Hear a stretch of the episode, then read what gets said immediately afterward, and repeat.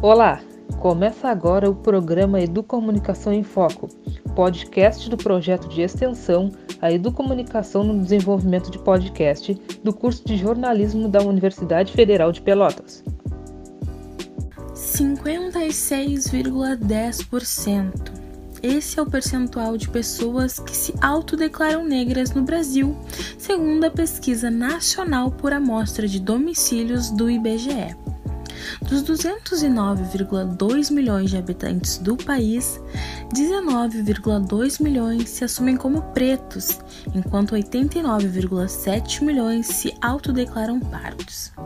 Os negros, que o IBGE conceitua como a soma de pretos e pardos, são, portanto, a maioria da população.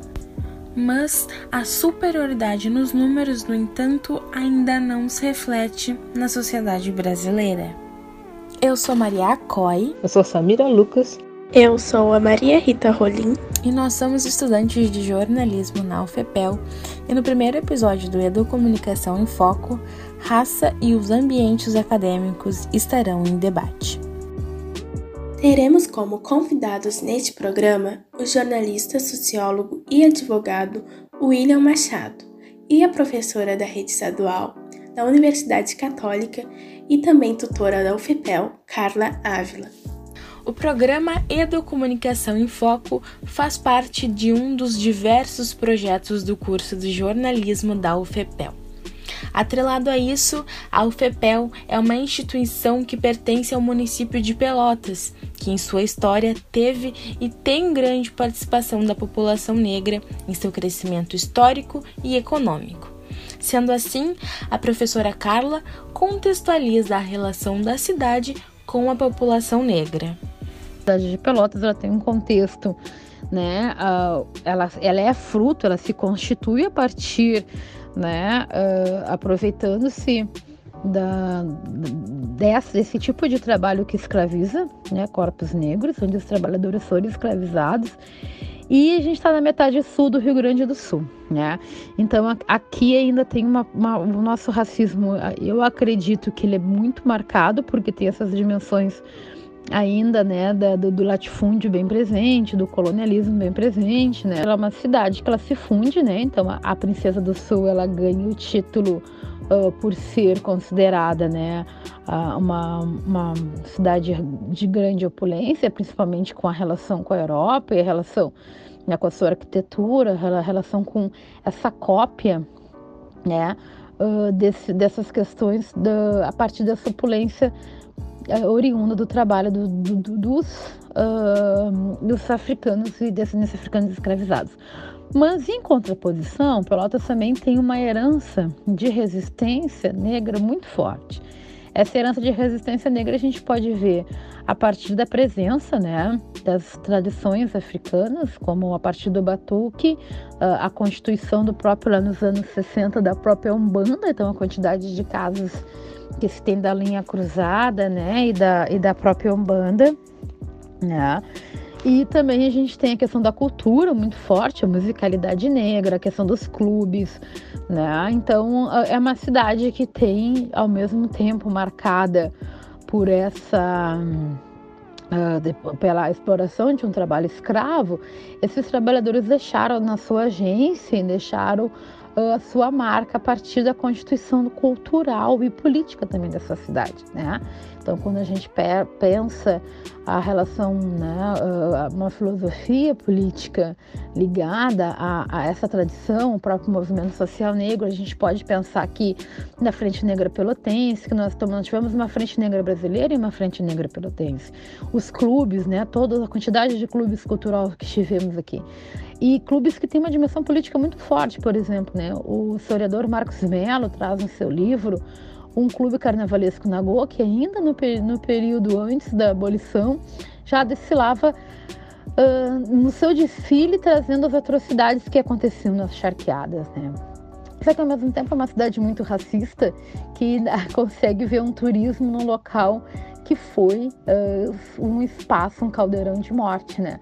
Uh, tipo, Auschwitz, não sei se fariam formatura lá, se visitariam numa perspectiva assim de como acontece aqui com as charqueadas. O número de matrículas de estudantes negros e pardos nas universidades e faculdades públicas no Brasil ultrapassou pela primeira vez o de brancos. Em 2018, esse grupo passou a representar 50,3% dos estudantes do ensino superior da rede pública, segundo a pesquisa Desigualdades Sociais por Cor ou Raça no Brasil do IBGE. Já na UFEPEL, foi notável um crescimento da presença negra. Em 2015, representavam 10,19% do número total de alunos, que era de 14.953. Já em 2019, cerca de 19,75% dos alunos são pretos ou pardos, sendo 3.030 dos 15.341 matriculados. Tais percentuais são reflexos das políticas de ações afirmativas, e a professora Carla comenta a problemática. Ah, principalmente nesse, digamos, esse 2020, né, neste contexto histórico que nós estamos vivenciando, que é um contexto de negação da história, um contexto de negação da ciência, um contexto né, de negação de alguns acontecimentos a partir de um viés ideológico do negacionismo. Né? Uh, eu acredito que antes do 2020, né, a, a não dimensão, né, a não importância dada à dimensão da reparação histórica para os né, descendentes de africanos ou os negros, né, para segundo o IBGE, que são pretos e pardos, uh, se dá, para mim, ao meu ver, por duas dimensões, né, que elas se uh, se dividem em outras. Né? A primeira delas foi uh, a partir né, das, das teorias racialistas na Constituição do Estado-nação brasileiro, na Primeira República, né, nos anos ali meados pós do pós-abolição e a nova república ali, a gente tem um, uma égise da, uh, da, dessa dimensão que é as teorias eugenistas, né, ou do branqueamento. Então, desejar uma nação branca, né, ou uma nação não indígena, uma nação não negra.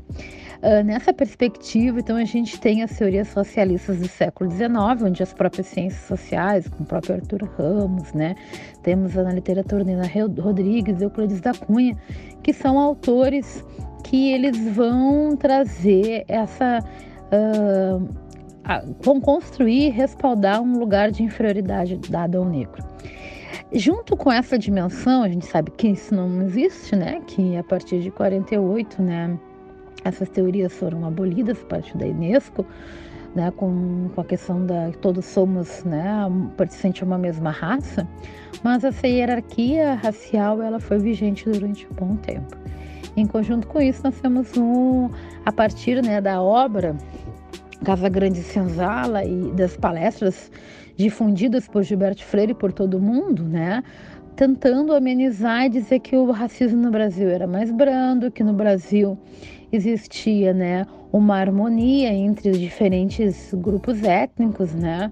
E a gente tem toda a versão culturalista deste período dos anos 30 que vai trazer algo que até hoje é muito forte e algo que é tão inteligente que ele consegue ter essas ramificações tanto em políticas, né, de uma direita conservadora, neoliberal, e até em posições mais progressistas, como a questão da própria esquerda, que é a ideologia ou o mito da democracia racial. Então, acredito que a, a, essa não, eh, digamos, saber ou não querer compreender as políticas reparatórias, enquanto as cotas, que tá, é um processo histórico. Pós 2005 que o Brasil vai, que vai assumir, enquanto nação, a existência do racismo. Isso por pressão de uma, de uma, uma organização, né, e o próprio movimento social negro, desde sempre tendo várias etapas, né, para poder como trabalhar com esse negacionismo primeiro da existência de uma sociedade com hierarquias e conflitos raciais e depois, né, uh, da existência de uma sociedade uh, que uh, existe um, um, um apartheid social. Com o sistema de cotas entrando em vigor em 2012 na Universidade Federal de Pelotas, cada vez mais temos esse contato com uma diversidade étnica, mesmo não sendo da forma igualitária em questão no meio acadêmico. Com isso, o jornalista William traz sua vivência enquanto estudante em um período em que o espaço acadêmico era majoritariamente branco. Aí eu te trago um panorama meu, nas minhas formações em Direito, Sociologia, Jornalismo e Rádio e TV. São as minhas quatro formações.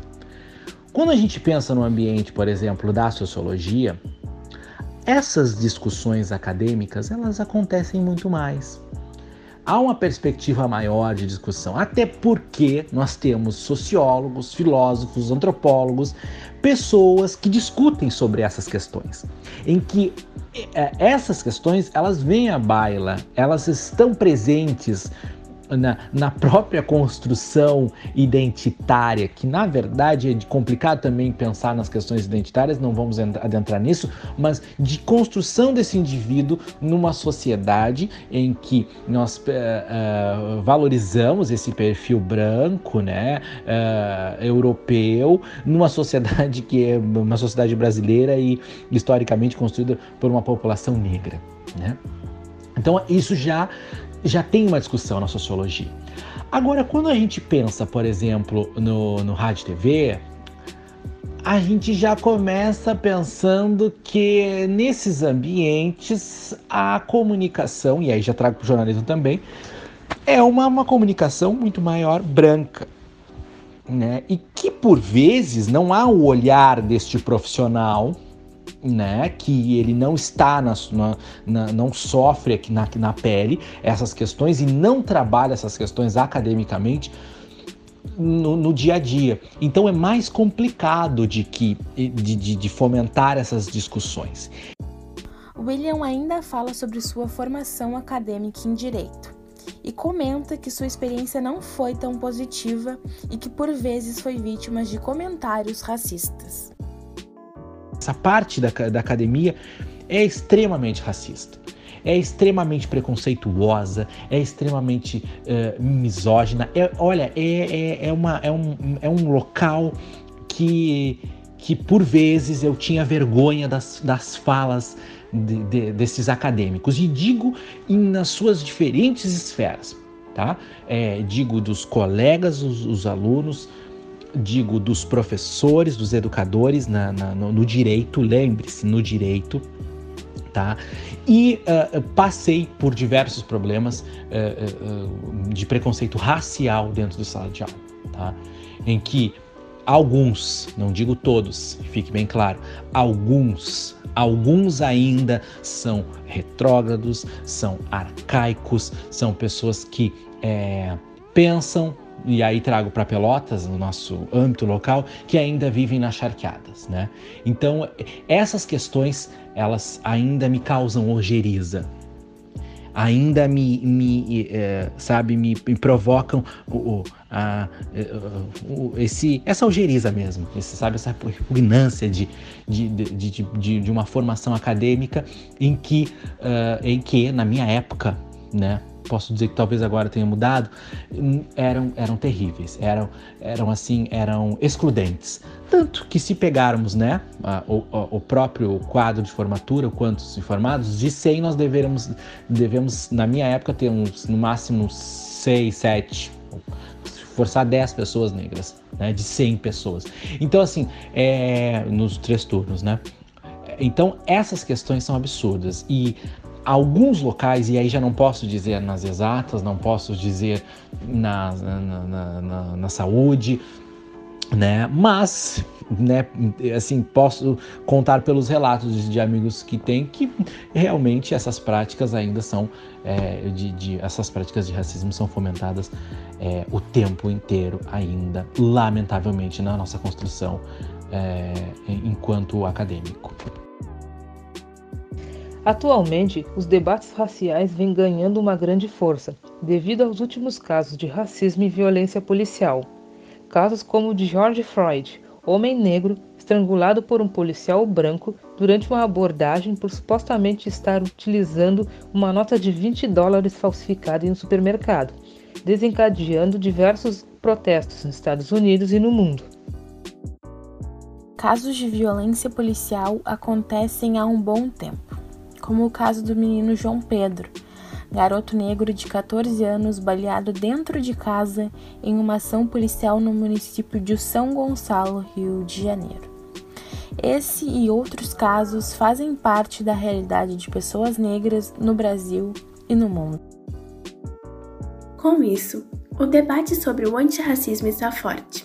De forma e como ele está sendo implementado na nossa sociedade estão constantemente sendo levantados em lives, podcasts e entre outros. Sobre isso, William comenta. Não basta eu dizer que sou contra o racismo. Não basta dizer que eu sou, que eu tenho amigos negros e que eu ajudo nas causas negras. Eu tenho que dar voz para essas pessoas. Eu tenho que entender essas pessoas. E como um futuro profissional do jornalismo, e observe pelos colegas, tá? Essas pessoas têm que dar mais credibilidade, essas discussões têm que acontecer em sala de aula, essas discussões têm que acontecer nos diretórios acadêmicos, essas discussões elas precisam estar pertinentes na sociedade, não é só quando morre um George Floyd, sabe? Não é só quando morre o Miguel no Brasil, não é só quando uh, eh, 20 de novembro, uh, na, na, morte dos Bidos Palmares. Então assim, ó, não, não, onde a gente comemora a consciência negra, sabe? Então não é, não é só, não são só nessas datas. É dar voz a essas pessoas, é utilizar as minhas redes sociais para valorizar essas pessoas, é, é pensar nessa perspectiva que vai muito além de tudo isso que está sendo discutido. É pensar em um povo que é sofrido, é, é pensar em um povo que, está, que estão nas periferias, é pensar de que todos os dias é, morre é, pessoas negras e que estão morrendo agora no momento de pandemia, sabe? É, é, é, pensar que não tem acesso à saúde, é pensar que não tem acesso à educação, é pensar que não, não tem a, acesso às universidades. Então, é, vai muito além. Então, esse novo jornalista, para ele ser antirracista, ele tem que entender essas questões. Porque se ele não entender essas questões, não tem como ter uma perspectiva de um novo jornalista e ser antirracista. Nessa primeira parte, abordamos e contextualizamos um pouco mais sobre a temática com os entrevistados. Para o complemento do episódio, batemos um papo com cinco mulheres negras do curso de jornalismo da UFPEL. O podcast A Educomunicação em Foco é uma produção do projeto de extensão A Educomunicação no Desenvolvimento de Podcast, do curso de jornalismo da Universidade Federal de Pelotas. Tem gravações de Maria Coy, Maria Rita Rolim e Samira Lucas, edição de Maria Coy, com as coordenações das professoras Marisley Ribeiro e Michele Negrini.